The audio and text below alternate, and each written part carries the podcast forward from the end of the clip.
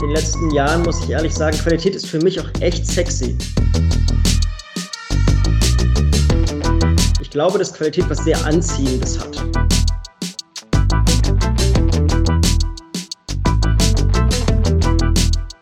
Der Medizinprodukte-Talk. Ein Podcast mit Claudia Daniel und Jörg Brokmann.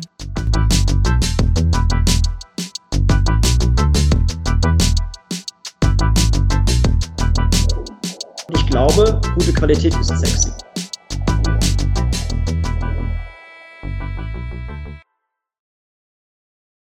Ja, schön, dass wir es geschafft haben, für die zweite Aufnahme zusammenzukommen.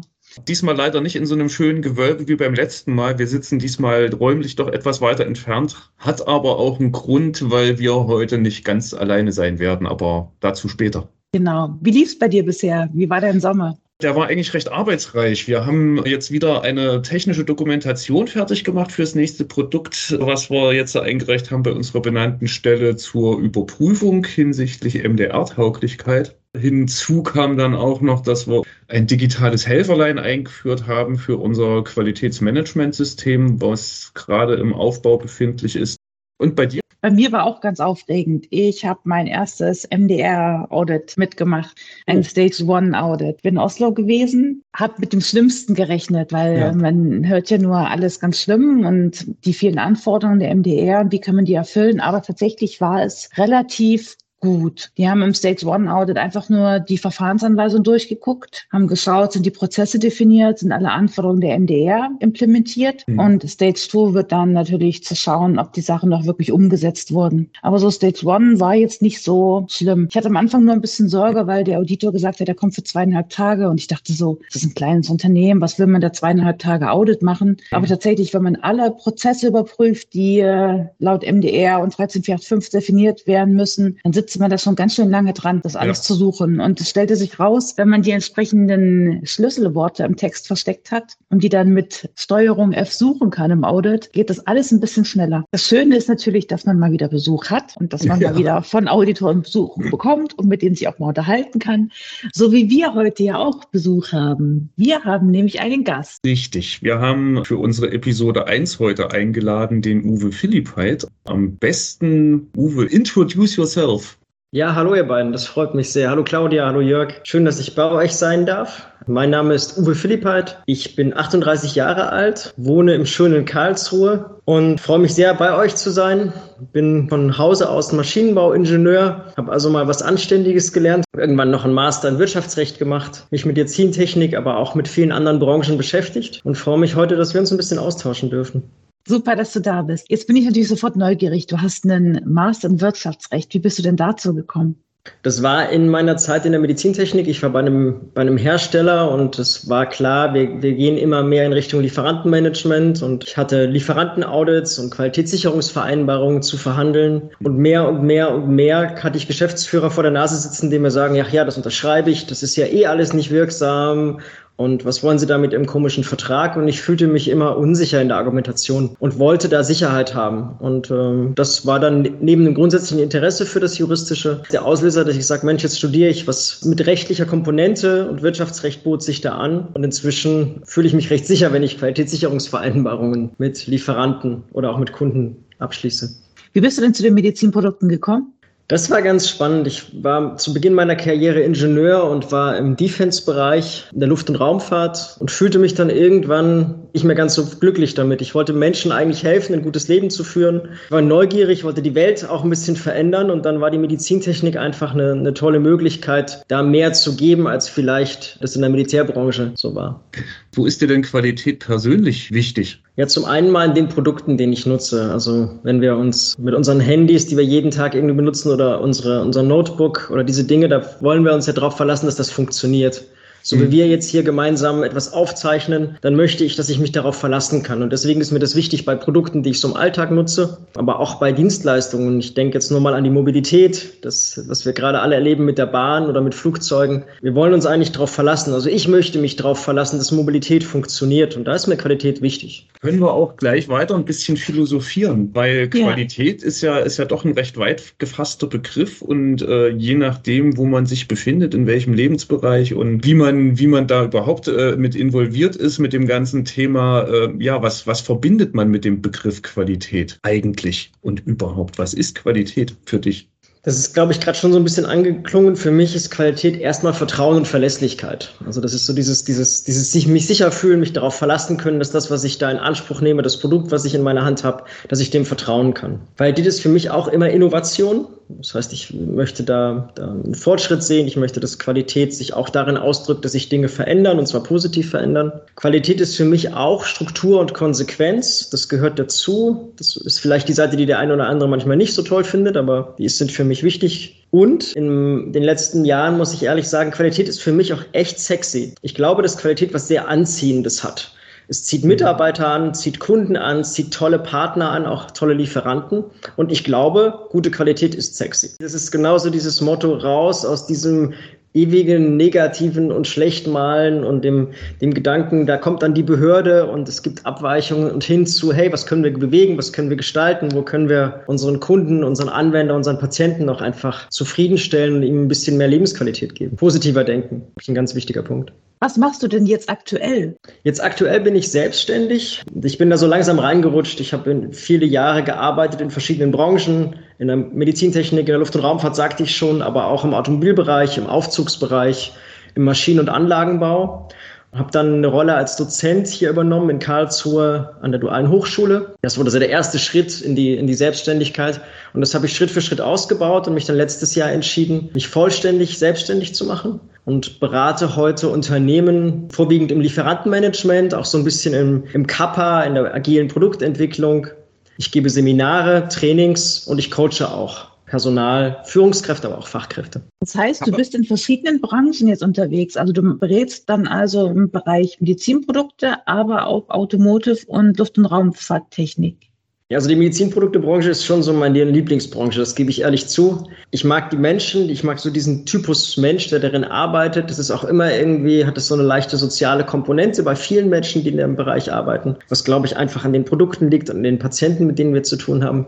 Ich berate auch noch in der Automobilindustrie, das nicht mehr so viel, wie ich das vielleicht früher gemacht hätte. Ich habe einfach viel mehr Freude an der Medizintechnik und ich profitiere natürlich sehr davon, dass ich Einblicke in andere Branchen habe und zeigen kann, wie löst denn zum Beispiel die Automobilindustrie eine Reklamation oder wie schaut die Luft- und Raumfahrt auf eine Produktprüfung oder wie wird man da etwas validieren. Und so kann ich das so ein bisschen nutzen, um neue Impulse zu setzen bei meinen Kunden.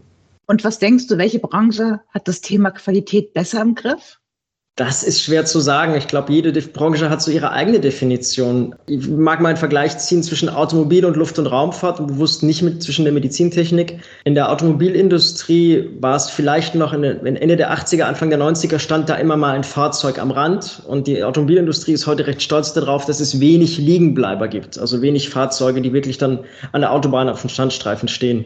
Vielleicht heute eher, weil sie ein Software-Update brauchen als mhm. irgendwas anderes. Aber in der Luftfahrt war das schon in den 80er und 90ern ein No-Go. Also Abstürze sind zum Glück und waren äußerst selten. Das heißt, das Qualitätsniveau ist einfach in den Branchen unterschiedlich. Die Luft- und Raumfahrt hat annähernd keine schwerwiegenden Fehler, dafür einen enormen Aufwand und enorme Kosten, gerade in der Produkterprobung. Und die Automobilindustrie hatte sicherlich eine tolle Entwicklung hingelegt. In den letzten Jahren ist für viele auch die, das Vorbild. Und die Medizintechnik ist für mich da so ein bisschen der stabile Faktor, auch wie die Luft- und Raumfahrt. Kontinuierlich, nicht die höchste Geschwindigkeit, aber Qualität steht immer ganz vorn. Also ich mag da keinen Vergleich ziehen. Ich glaube nicht, dass das äh, legitim wäre.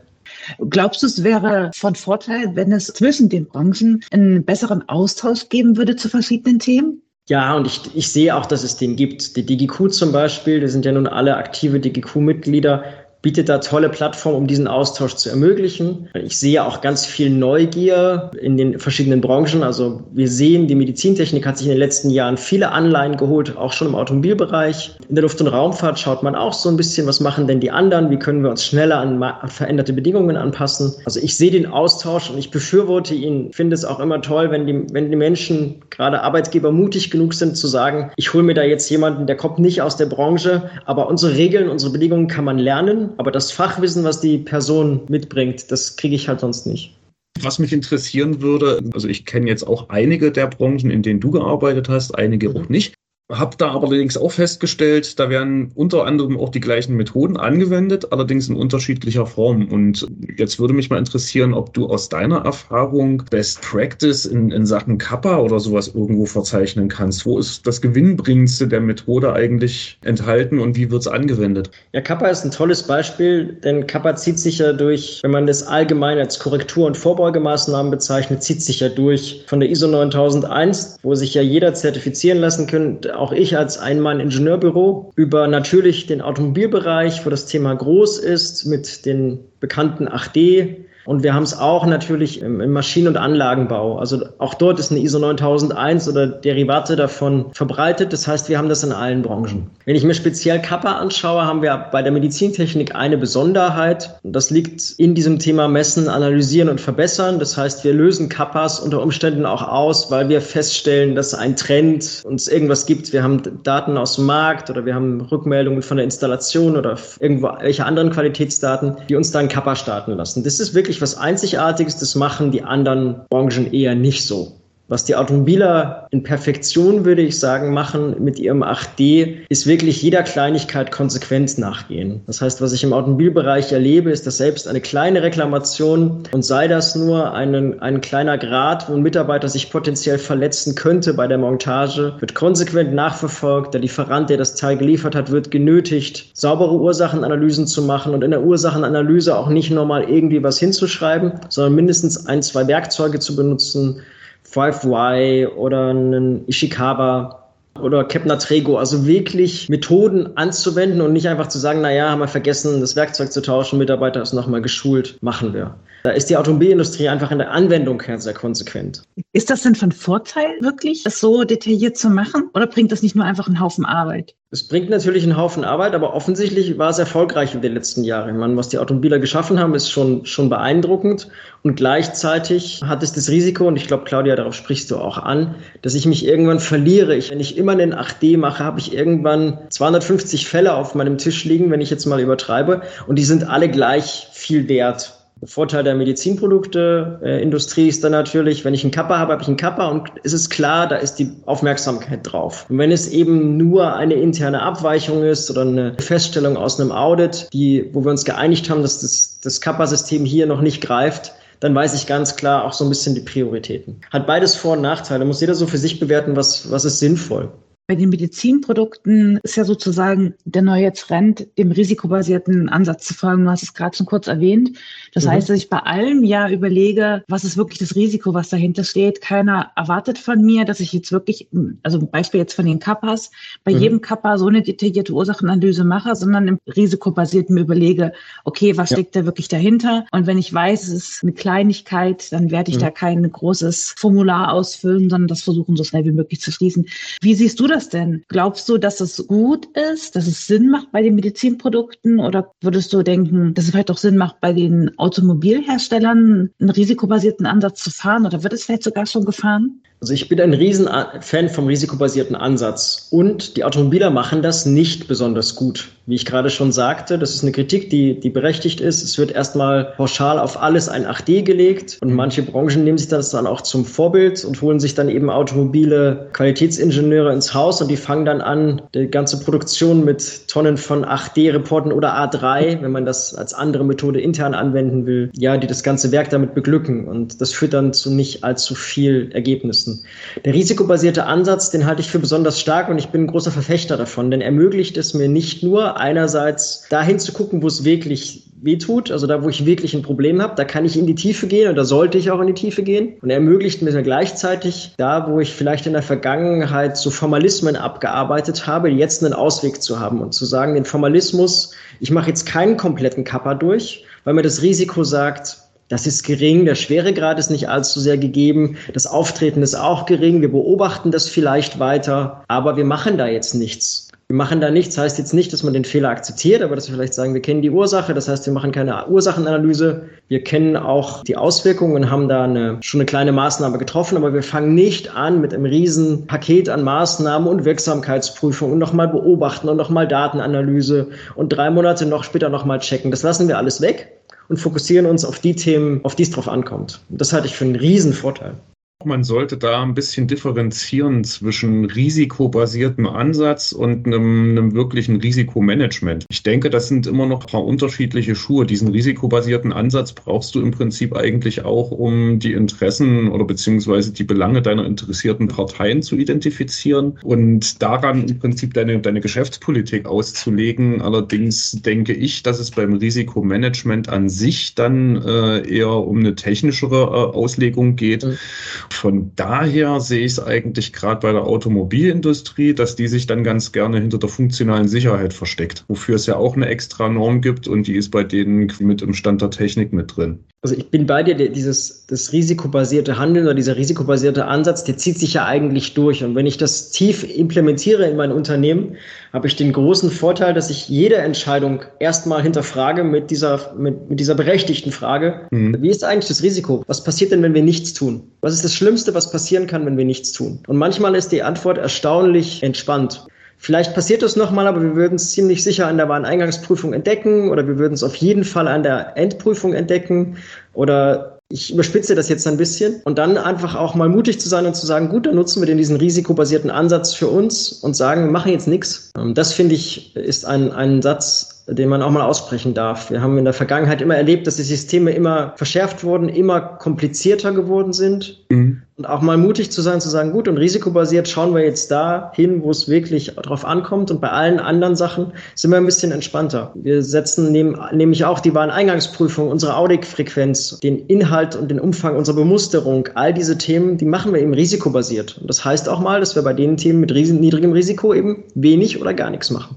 Ich finde, das ist doch total wichtig. Und ich sehe das auch ganz häufig in so Kundengesprächen oder wenn ich halt in Kundenprojekten arbeite. Wenn man neu ist in der Branche, in dem Feld, weiß man natürlich nicht, was Risiken sind, die bei einzelnen Schritten dazugehören und kann nicht risikobasiert agieren. Das heißt, man fährt das volle Programm. Und eigentlich ist das Wertvolle ja, wenn man einen Qualitäter hat im Team, der die Erfahrung hat, der genau weiß, das ist hier jetzt ein Punkt, der ist nicht so relevant, der ist zwar jetzt irgendwie nicht schön und wir können als kontinuierliche Verbesserungen aufnehmen, aber es ist nichts, was uns die nächste Zertifizierung kostet. Während es andere Stellen gibt, wenn ich jetzt zum Beispiel mein Design nicht vernünftig aufgezeichnet habe, also keine Aufzeichnung habe für den ganzen Designprozess, ist das ein kritisches Finding. Das muss ich auf jeden Fall verhindern, während es andere Sachen gibt, wo ich vielleicht sagen kann, naja, wenn es im Audit auffällt, ist jetzt nicht so toll, aber wir werden es überleben. Dieser Ansatz hat halt, und das, deutet das gerade schon an, was du sagst, Claudia, der hat zwei Konsequenzen. Die eine Konsequenz ist, ich muss wissen. Ich kann Entscheidungen nur dann treffen, wenn ich genau weiß, was ist die Auswirkung, die regulatorische Bedeutung oder die Bedeutung fürs Produkt mein, für das Produkt meiner Entscheidung. Also ich muss einfach mehr Wissen haben, als ich das vielleicht in einem, jetzt gehe ich zurück auf die Automobiler, da wird man, redet man ja gerne von den Pokayoke-Systemen. Ich kann also nichts falsch machen. Es ist alles determiniert, alles ist klar. Und der Mitarbeiter, die Mitarbeiterin kann gar nicht mehr falsch entscheiden. Macht also alles nach den Vorgaben. Das ist nicht das, was uns wirklich in der Zukunft voranbringt, glaube ich. Voranbringt uns das risikobasierte Entscheiden, was dann dazu führt, erstens, der, der entscheidet, der, der muss es halt wissen. Und, und das ist der zweite große Faktor, er braucht Vertrauen. Vertrauen des Managements, Vertrauen des ganzen Unternehmens, Vertrauen der Kollegen und am allermeisten Vertrauen in sich selbst. Ich muss mir zutrauen, dass ich diese Entscheidung jetzt treffe, weil ich genug Wissen habe, weil ich weiß, dass ich nicht hinterher gleich eine Abmahnung bekomme oder vor aller Öffentlichkeit irgendwie diffamiert werde, den Menschen muss klar sein, ich weiß und ich bin auch stark genug, die Entscheidung zu treffen und nur dann kann ich risikobasiert entscheiden. Denn es wird nicht möglich sein, bei der Vielzahl an Entscheidungen, die wir risikobasiert treffen wollen, alles in einem System zu beschreiben, sodass ich dann nur noch danach gucken muss, okay, das ist der Fall und das entscheide ich jetzt genau so. Ich brauche wissende, starke, selbstbewusste MitarbeiterInnen, die diese Entscheidung treffen und eine Organisation, die das stützt.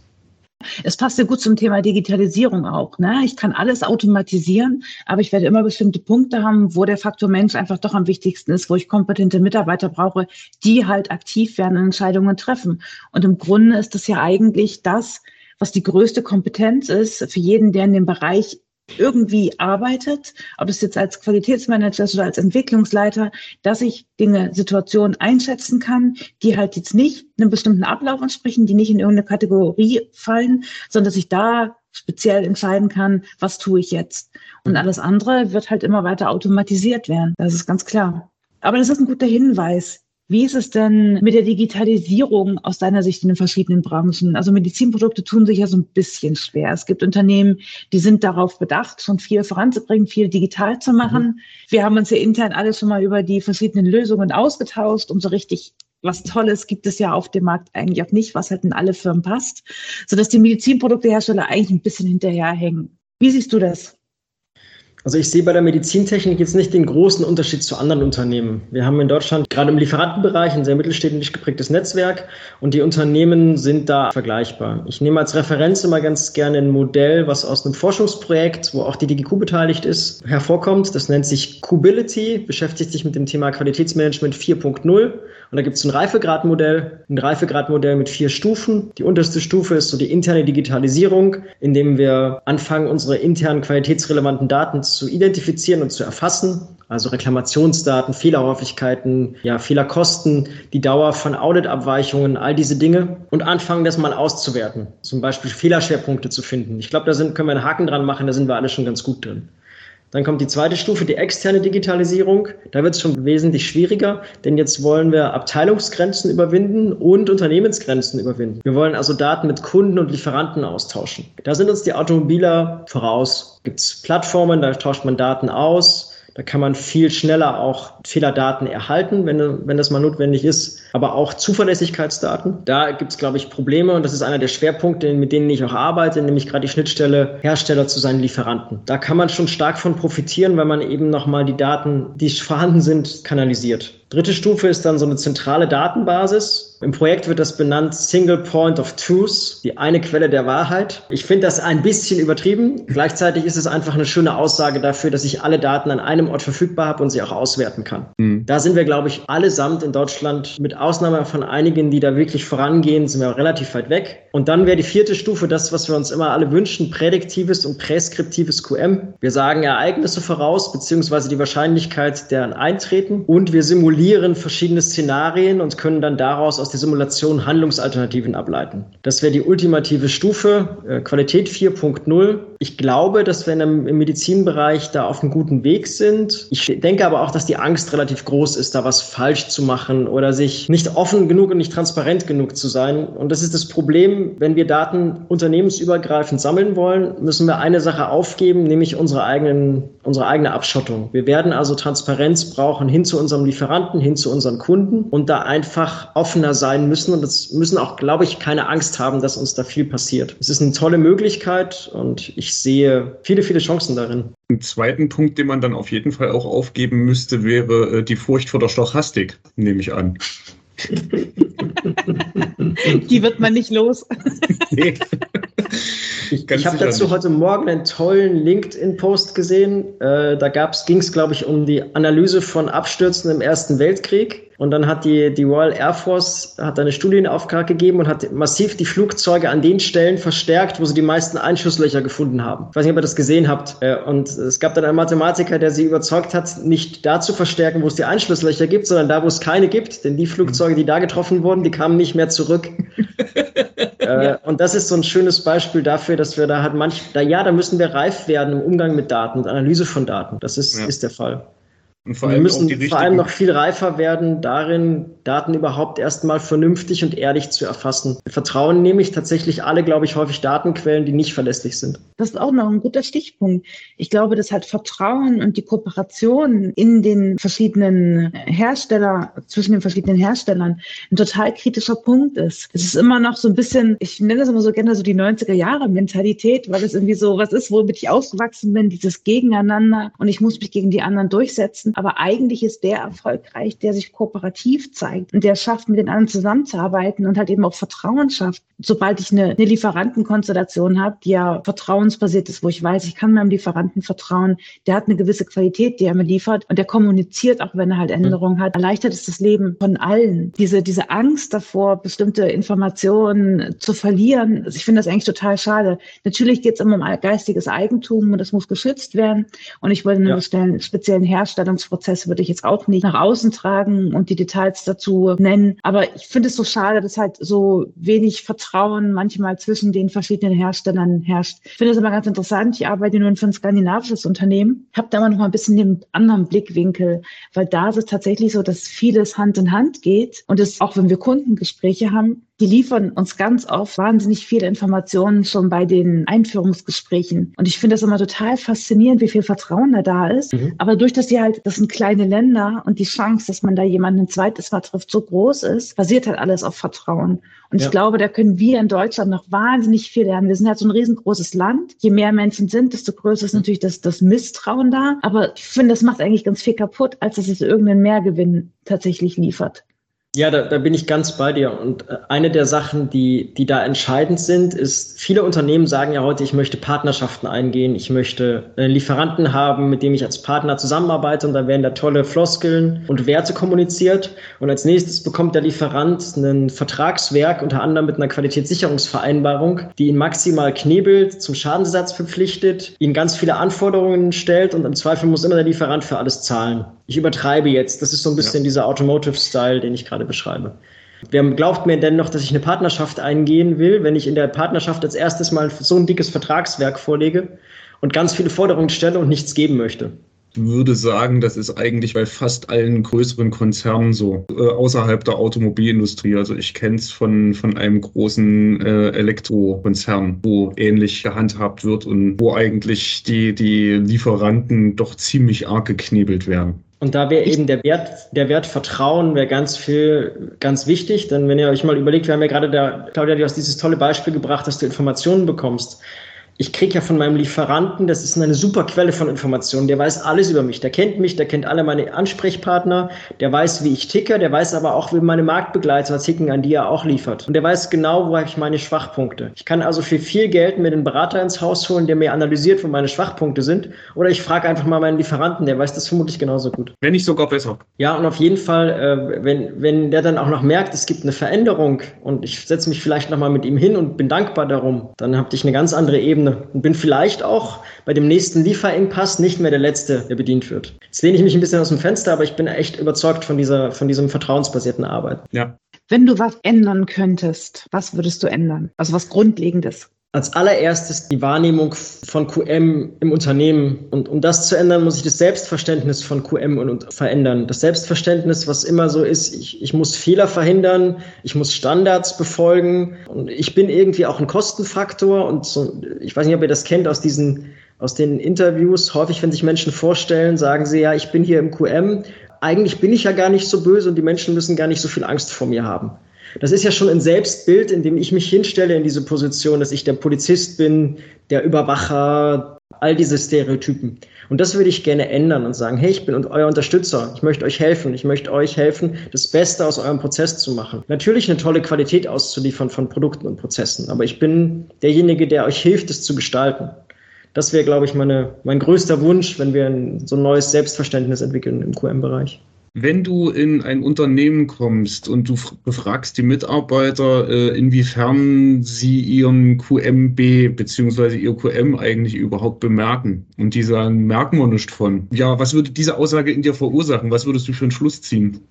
Ich glaube, aus der Aussage würde ich noch gar keinen Schluss ziehen, weil es aus meiner Sicht erster Gedanke zwei Möglichkeiten gibt. Möglichkeit eins, die brauchen das gar nicht, weil es ein so hohes Selbstverständnis von Qualität gibt, dass alle das automatisch befolgen und man braucht sowas gar nicht wie ein extra QM.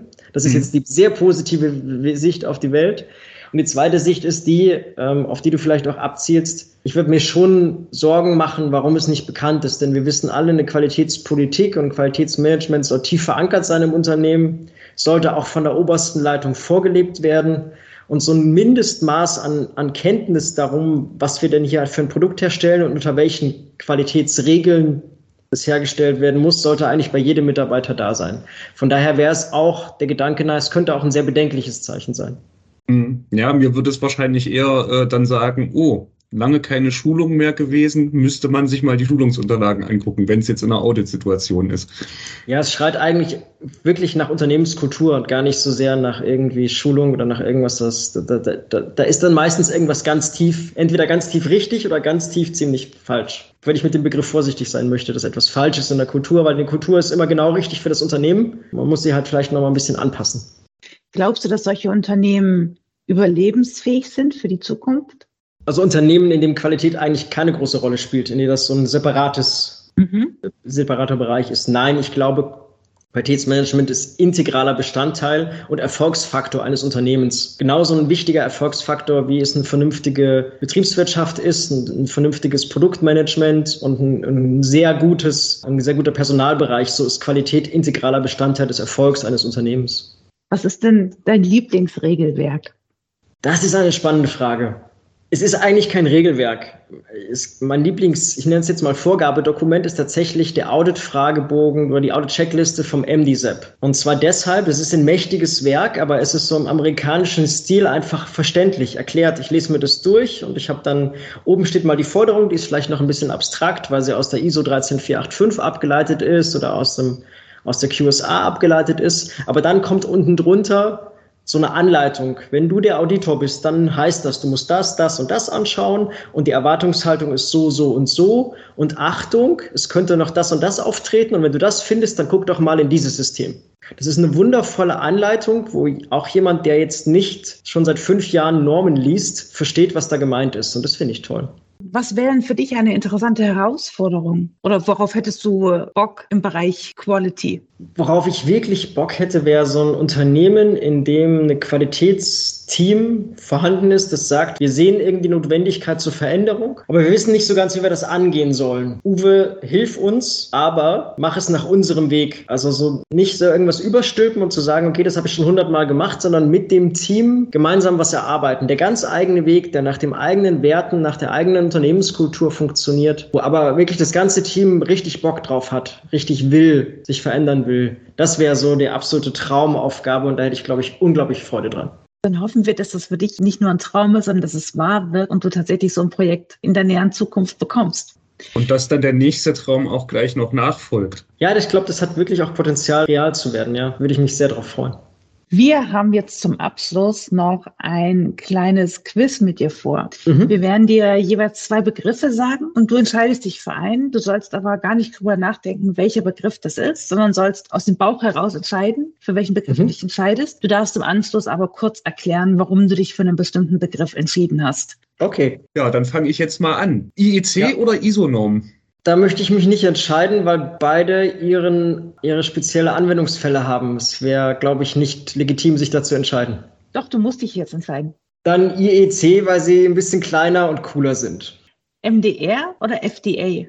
FDA, weil ich die Art der direkten Kooperation mit den Herstellern schätze. Zertifizierungsaudit oder Lieferantenaudit? Lieferantenaudit hat einfach viel mehr Möglichkeiten, Mehrwert zu generieren und sich zu verbessern. Herzkatheter oder Rakete? Rakete, weil wir damit unseren Horizont erweitern und hoffentlich Herzkatheter irgendwann nicht mehr brauchen. Pharma oder Automotive? Pharma aus Überzeugung. Kappa oder kontinuierliche Verbesserung? Kappa, da ist die kontinuierliche Verbesserung mit drin. Korrekturmaßnahme oder Vorbeugemaßnahme? Korrekturmaßnahme, weil ich glaube, dass wir noch einen ganzen großen Kulturwandel brauchen, bis wir wirklich völlig vorbeugend unterwegs sein können. MDSAP oder ISO 13485? MDSAP. Risikomanagement oder Lieferantenmanagement? Risikomanagement. Darum dreht sich alles und Lieferantenmanagement sollte sich danach richten. Agil oder digital? Agil, das können wir einfach viel vielfältiger umsetzen. Es hat einen wertebasierten Ansatz und damit können wir genau das Richtige machen. Das ist ein tolles Schlusswort. Vielen, vielen Dank, dass du bei uns gewesen bist. Vielen Dank euch beiden und ich mache dann jetzt mal aus. Idee, Konzeption und Hosting Claudia Daniel. Aufnahme, Hosting und Postproduction Jörg Brogmann.